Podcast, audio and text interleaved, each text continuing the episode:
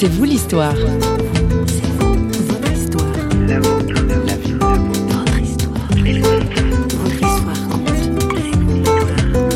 J'avais aucune raison de sortir de cette voiture. Je, je n'y voyais que du feu. Il y a une force. J'ai ouvert la portière de la voiture et je ne me souviens pas l'avoir refermée. Il faut savoir que depuis la voiture jusqu'au métro, il y avait 20 minutes à pied. Et je n'étais absolument pas capable du tout de marcher ou de faire quoi que ce soit. J'étais dans le trou noir. Je l'ai échappé belle et je l'attribue à Jésus-Christ et à un ange qui m'a envoyé pour me sauver la vie. Alors là, il n'y a plus de doute.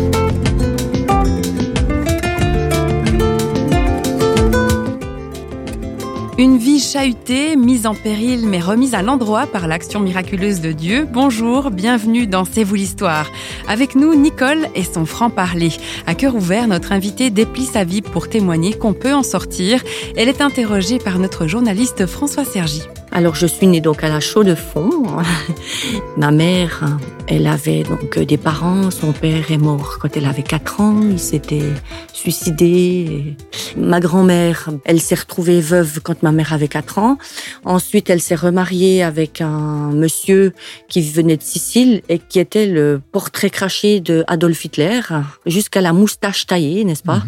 Mhm. Ma mère a grandi là au milieu avec euh, des abus sexuels, toute forme d'attaque en fait. Je suis née euh, quand ma mère avait 28 ans.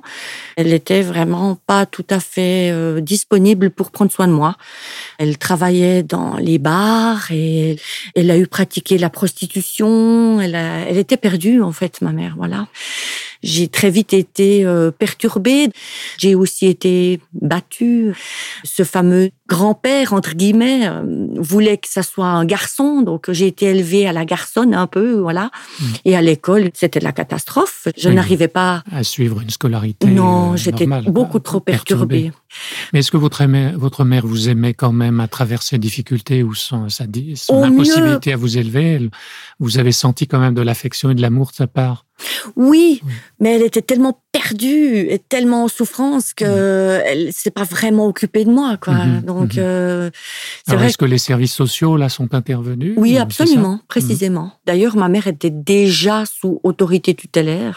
Après, ben, du coup- Conséquence, donc, euh, vous allez être placé. euh, Comment ça va se passer? Vous n'allez pas pouvoir rester auprès d'elle? Les trois premières années, j'ai fait six familles différentes. Et puis donc après, à l'âge de six ans, oui, j'ai été placée dans un orphelinat dans la région neuchâteloise, qui était tenu par des directeurs qui se sont fait arrêter il y a quelques années pour pédophilie à outrance. Ah oui. Et vous en avez été vous-même victime ou Oui. pas? Oui.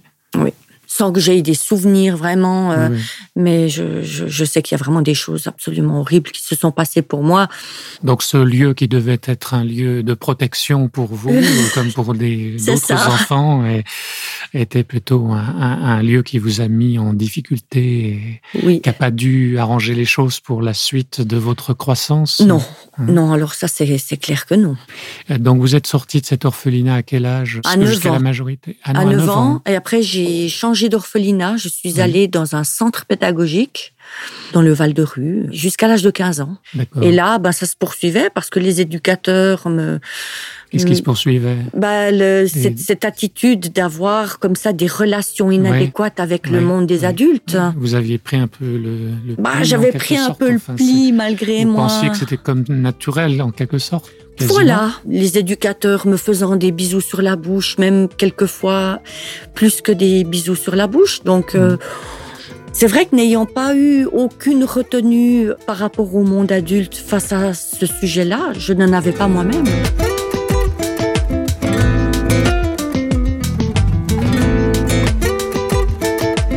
Quand j'ai commencé à consommer de la drogue à l'âge de 16 ans, donc j'ai commencé par fumer euh, de la, du hashish et de l'herbe. Et puis euh, après, j'ai commencé à consommer aussi de ce qu'on appelle euh, de, du LSD, n'est-ce pas? Oui. J'en ai pas consommé beaucoup, j'en ai Euh, pris trois fois, mais enfin, une fois de trop. La première où j'ai, je me suis retrouvée avec un groupe de jeunes que je fréquentais sur Neuchâtel, et je me suis retrouvée en plein rituel satanique euh, malgré moi.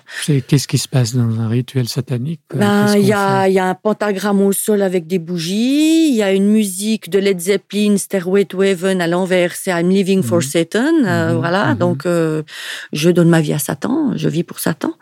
Et mais moi, je ne connaissais rien de tout ça. C'était vraiment une cérémonie euh, consciemment consacrée à Satan En tout cas, de ma part. Simplement un groupe de jeunes un peu complètement allumés qui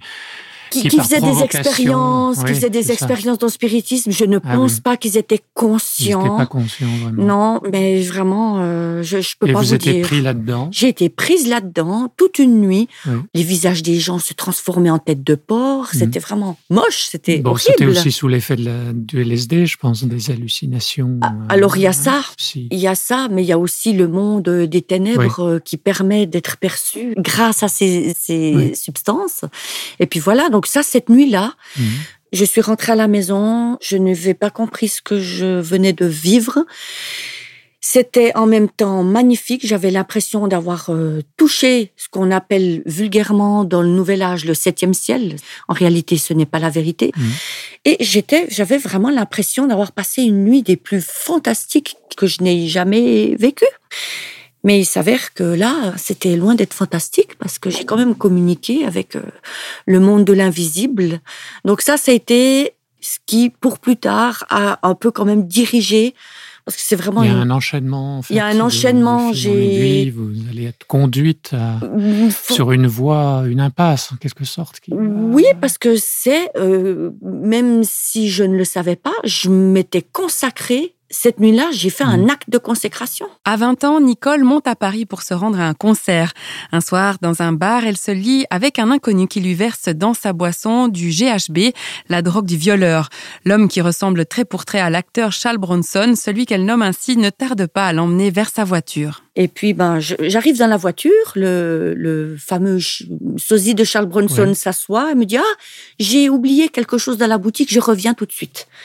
Et il est parti, il est sorti de la voiture, et moi, en fait, mais c'est même pas moi. hein. J'avais aucune raison de sortir de cette voiture. Mhm. Je, je n'y voyais que du feu. Il y a une force qui vous a poussé à Il y a sortir. une force. J'ai ouvert la portière Mhm. de la voiture et je ne me souviens pas l'avoir refermée. Ça veut dire que depuis cet instant précis, ce fut le trou noir total. oui, parce que vous étiez sous l'effet de cette fameuse euh, GHB. C'est cela. Mm. Et il faut savoir que depuis la voiture jusqu'au métro, il y avait 20 minutes à pied. Et je n'étais absolument pas capable du tout de marcher ou de faire quoi que ce soit. J'étais dans le trou noir. Voilà. Vous l'avez échappé belle. Je l'ai ça échappé belle et Et vous l'attribuez à Dieu. je l'attribue à Jésus-Christ et à un ange qui m'a envoyé pour me sauver la vie. Alors là, il n'y a plus de doute.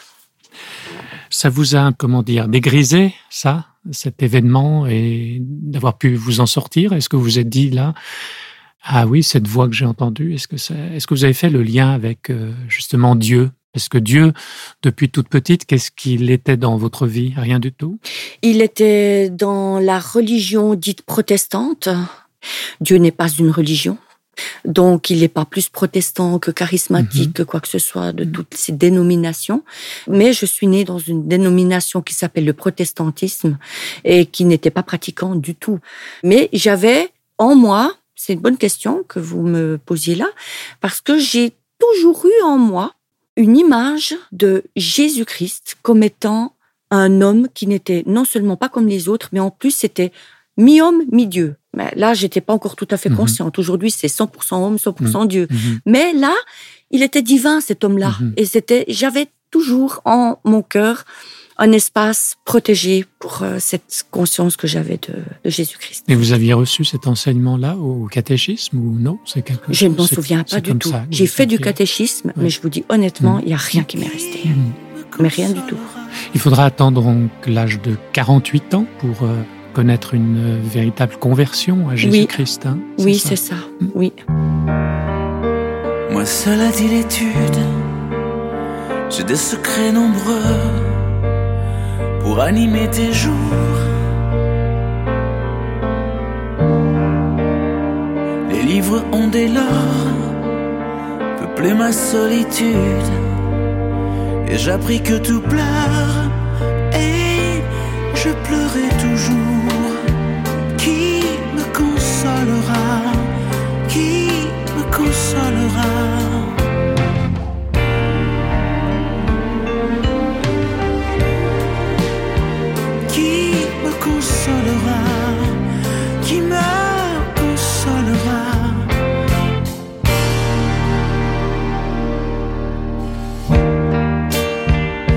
M'a-t-il la parure Voici tes nœuds du phare, des perles et de l'or.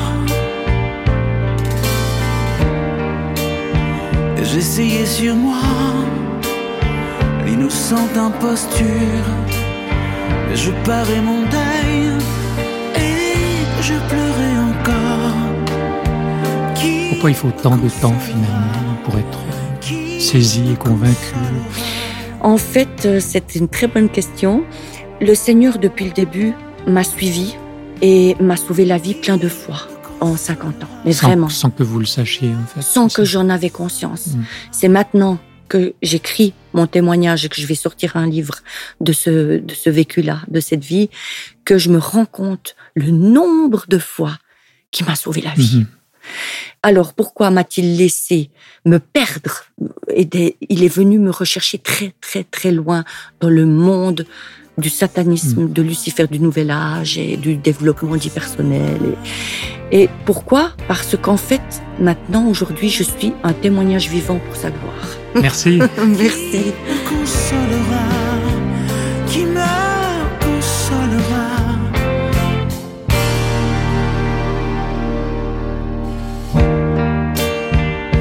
Moi m'a-t-il la parure, voici tes nœuds du phare, des perles et de l'or. Et J'essayais sur moi l'innocente imposture. Mais je parais mon deuil et je pleurais encore.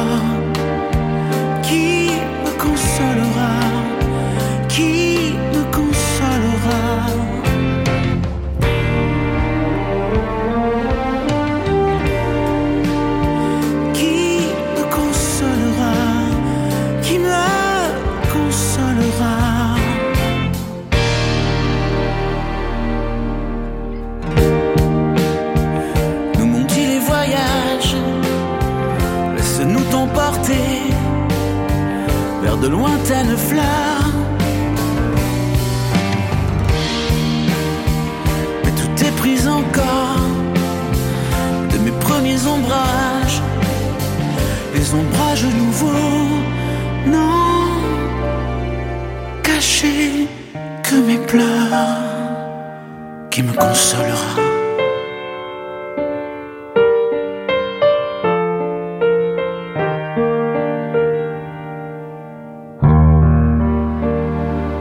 qui me consolera.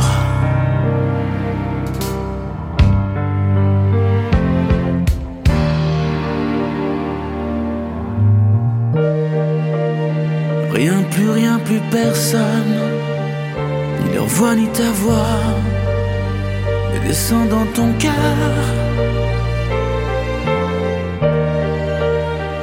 Le secret qui guérit, mais quand toi Dieu le donne, si Dieu te l'a repris, va, renonce au bonheur. Renonce